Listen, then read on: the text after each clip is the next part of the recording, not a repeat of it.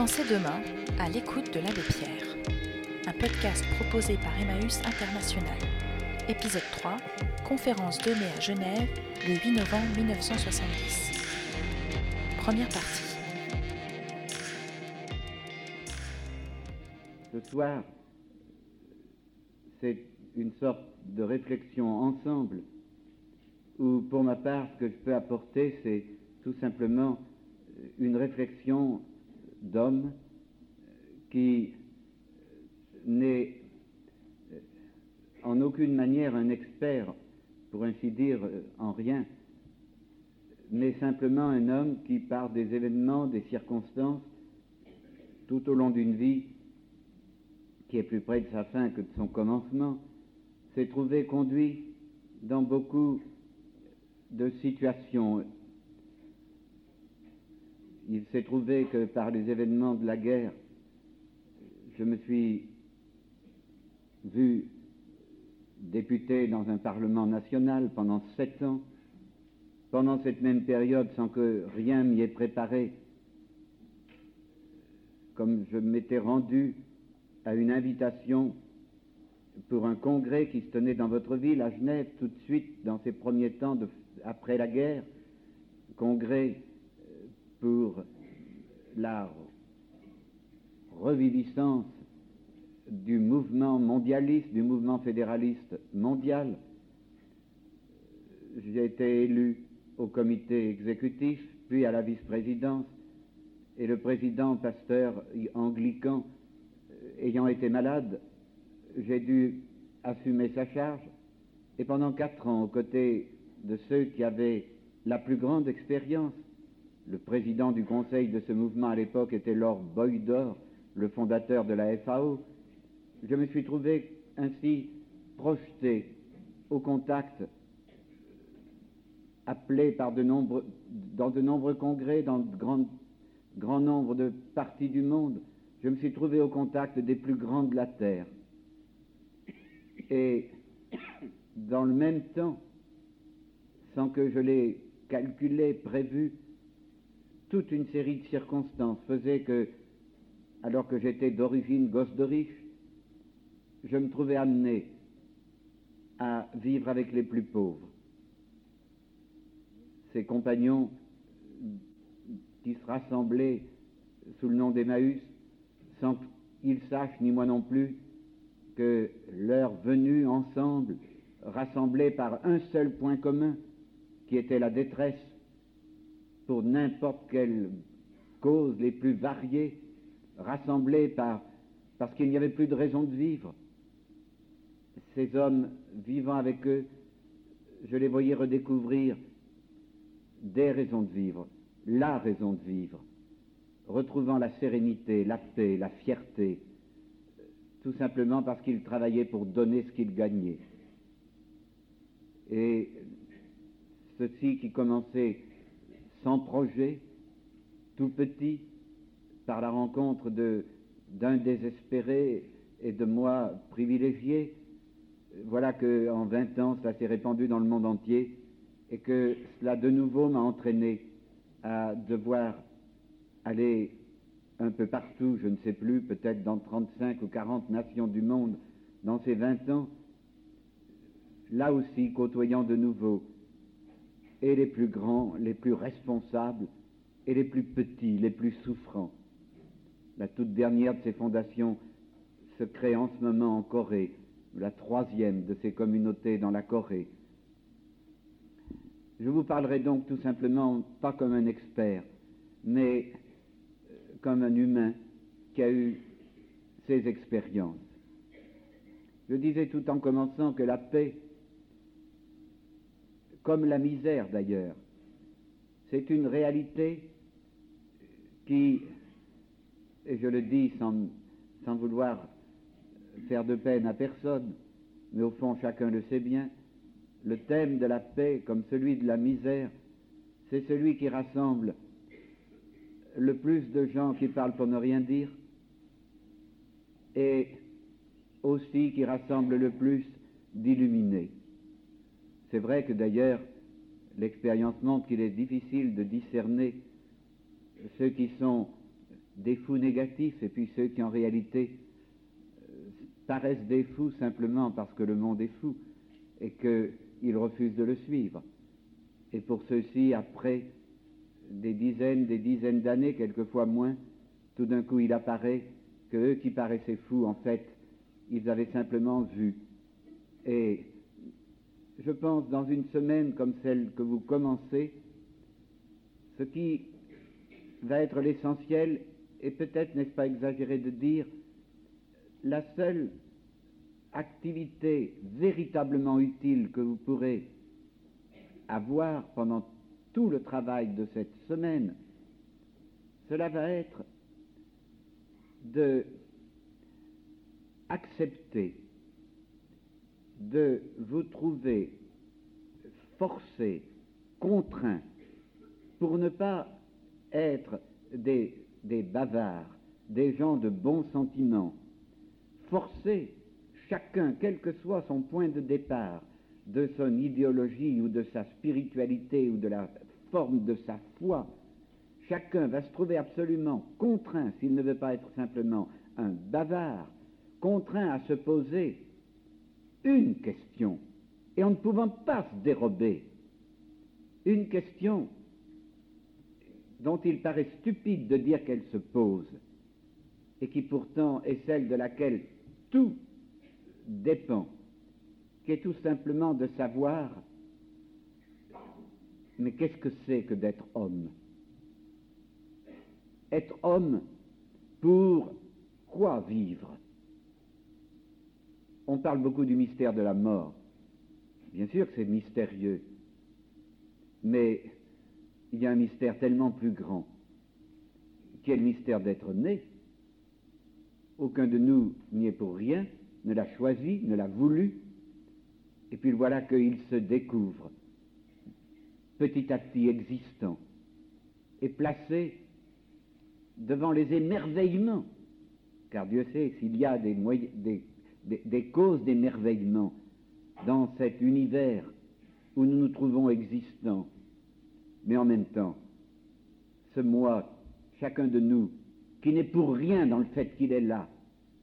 et qui va se trouver placé en même temps que devant tant de causes d'émerveillement, devant tant de causes d'indignation, de scandale, de révolte, d'évidence, d'absurdité. Ce n'est pas possible de passer sa vie entière en se contentant en quelque sorte de réponses toutes faites, de celles qui se trouvent données par l'idée qui règne dans le groupe dans lequel il se trouve que l'on est venu au monde. Nous vivons dans une époque où ce n'est plus possible d'accepter l'existence sans avoir trouvé une réponse à cette question à quoi ça sert d'exister? Nous parlons de la paix. On me demandait il y a un instant de dire deux phrases, deux instants pour la télévision. Je disais, que nous avons à faire et ce que le monde est en train de faire, c'est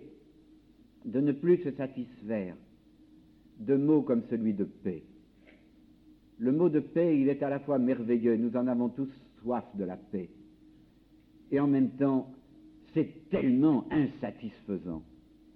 La paix, bien sûr, mais à quoi bon la paix qui demande tant d'efforts? À quoi bon la paix si on ne sait pas, pourquoi, si on ne sait pas pourquoi Pour en faire quoi? En réalité, ne peut avoir une valeur, une recherche sur la paix que si il est clairement entendu que la paix dont il s'agit, ça n'est pas simplement la tranquillité de l'ordre, cette définition que saint Augustin donnait dans la psychologie de son temps. Pour nous, la tranquillité de l'ordre, ça a si peu de goût si ça n'est pas une certitude que c'est une coopération tous ensemble à une création, à quelque chose qui va en avant, et à quelque chose qui, pas simplement va en avant, mais va à une rencontre. Je pense que c'est là le problème le plus universel, le plus énorme qui se pose pour la jeunesse de tous les peuples d'aujourd'hui. Vous savez, la jeunesse d'aujourd'hui, avec sa manière de se comporter, ce serait absurde de la louanger, car elle ne vaut pas mieux que n'importe quelle autre génération de jeunesse. Elle ne vaut pas moins, mais elle se trouve, pour des causes qu'il serait trop long d'analyser, d'observer, mais elle se trouve, cette jeunesse, placée, venant au monde dans une époque qui fait que elle a, même lorsque elle a des comportements délirants, elle a une exigence en elle qui nous apporte beaucoup. Cette jeunesse, dans ce qu'elle a, même de moins bon, elle a cette exigence de sincérité, de réalisme. Elle ne peut plus supporter des mots, des doctrines, même les plus, les plus nobles, les plus élevés, les plus, les plus admirables, qui en fait, ou bien sont, restent superficiels, de beaux mots, mais qui ne recouvrent rien de véritablement consistant, ou bien doctrines pouvant être les plus solides, mais qui se trouvent contredites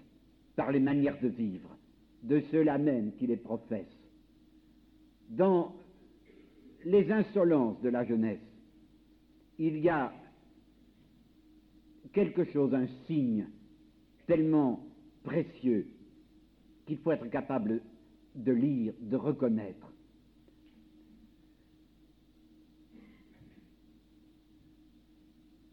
Je pense que quand on parle de paix désormais, il faut beaucoup plus parler de, de plénitude de vie. Nous sommes entrés dans un temps où brusquement tout est devenu nouveau.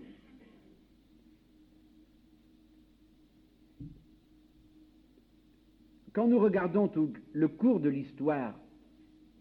de ce que nous connaissons du passé humain, nous voyons qu'il y a un mouvement ininterrompu se manifestant partout à travers la Terre, qui est un mouvement qui pousse vers l'unité.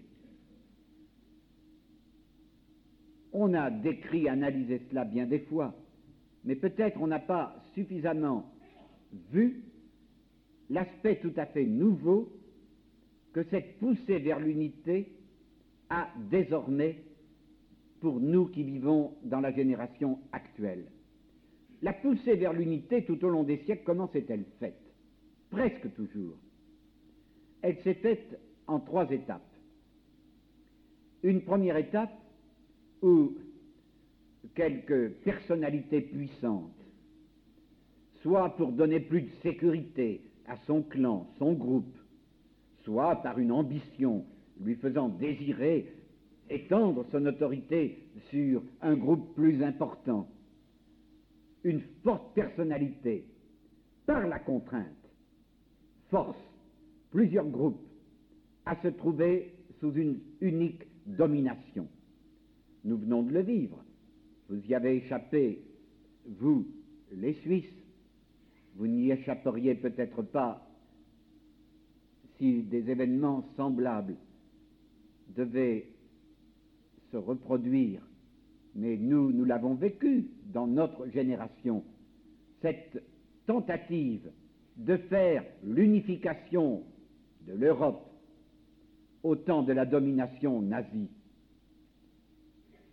il y a une deuxième phase, c'est par l'insupportable contrainte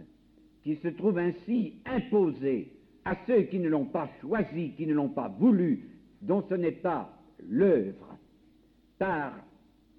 tout ce qui gronde en eux, la force de révolte, le fait que, à la première faiblesse qui apparaît chez le dominateur, cette unité artificiellement contrainte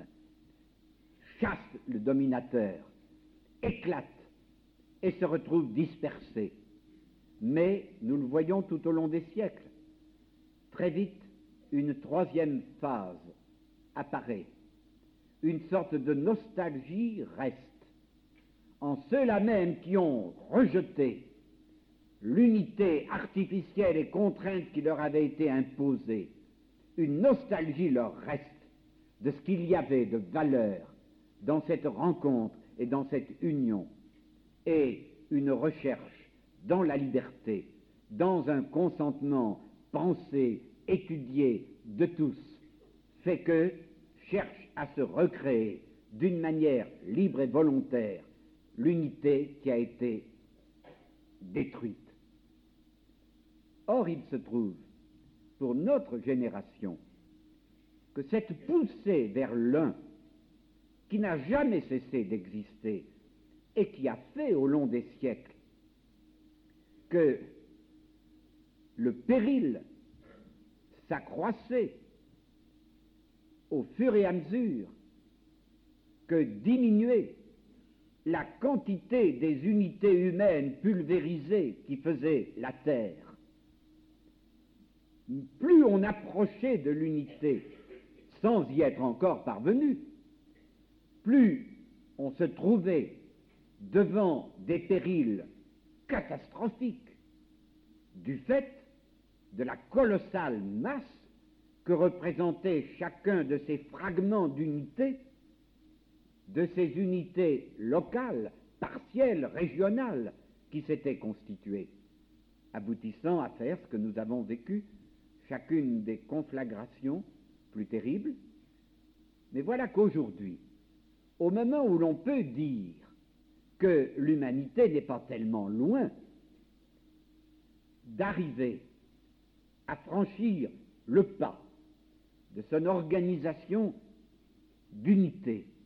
à l'échelle globale du tout. Voilà qu'au moment où cela n'est plus un rêve, comme de croire pouvoir aller dans la Lune il y a quelques années, au moment où cela ne paraît pas insensé d'imaginer l'unité, il se trouve que précisément dans le même temps de l'histoire, la procédure par laquelle chacune des unifications passées s'est accomplie est devenue soudain radicalement inemployable. Car dans le même temps où semble à portée de la main ce, ce fait qui ferait une humanité complètement nouvelle, voilà que soudain, la puissance des armes dont l'homme se trouve disposé est devenue telle qu'il est parfaitement conscient qu'il lui est impossible de recourir pour faire un pas de plus vers l'unité à ces moyens traditionnels qui sont premièrement la contrainte, puis ça casse, puis ça se reconstitue. Voilà que tout, tout d'un coup, il apparaît qu'au moment où en quelque sorte la main de l'homme serait capable de cueillir ce fruit, il apparaît que s'il veut cueillir ce fruit par les moyens qu'il a employés jusqu'à présent, il détruira l'arbre et le fruit et tout en même temps. Et voilà que l'homme se trouve contraint absolument de trouver en lui des énergies qui le fassent faire ses pas nouveaux et décisifs, car ils seront les pas du tout ou rien. Ils feront passer l'homme de cet état de partie divisé à l'infini. Ils le feront passer à une situation globale, planétaire, créant une réalité absolument neuve. Il faut donc que l'homme arrive à trouver des moyens neufs, mais dans le même temps, où l'homme ne peut plus recourir à ces moyens primitifs, barbares, sauvages, des armes. Voilà que dans le même temps, en même temps que soudain il est devenu si puissant qu'il est ridiculement impuissant, se ruinant pour intimider toujours davantage un éventuel antagoniste, en même temps qu'il se ridiculise, se ruinant pour cela, en sachant parfaitement qu'il s'agit de quelque chose dont ni lui ni l'autre ne se servira jamais, puisque celui qui s'en servirait sait parfaitement que si même il a l'avantage de la surprise, l'avantage d'une efficacité immédiate, il y a une probabilité immense ou qu'il ait rendu toute vie sur la terre impossible, ou que, en fait, il ait causé, provoqué des causes d'anomalies, de dégénérescence. Vous savez tout ce que les spécialistes, les biologistes nous disent de ce que seraient non pas simplement les conséquences de destruction, mais les conséquences génétiques du recours à une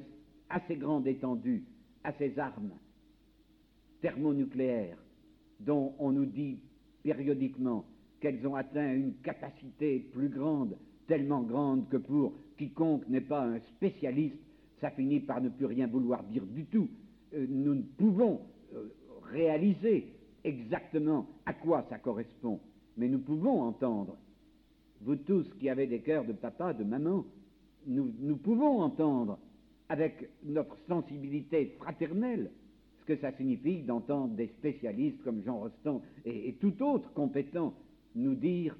ce que serait l'accumulation de monstres, d'anormaux, d'infirmes qui se traîneraient sur la terre si cela se produisait.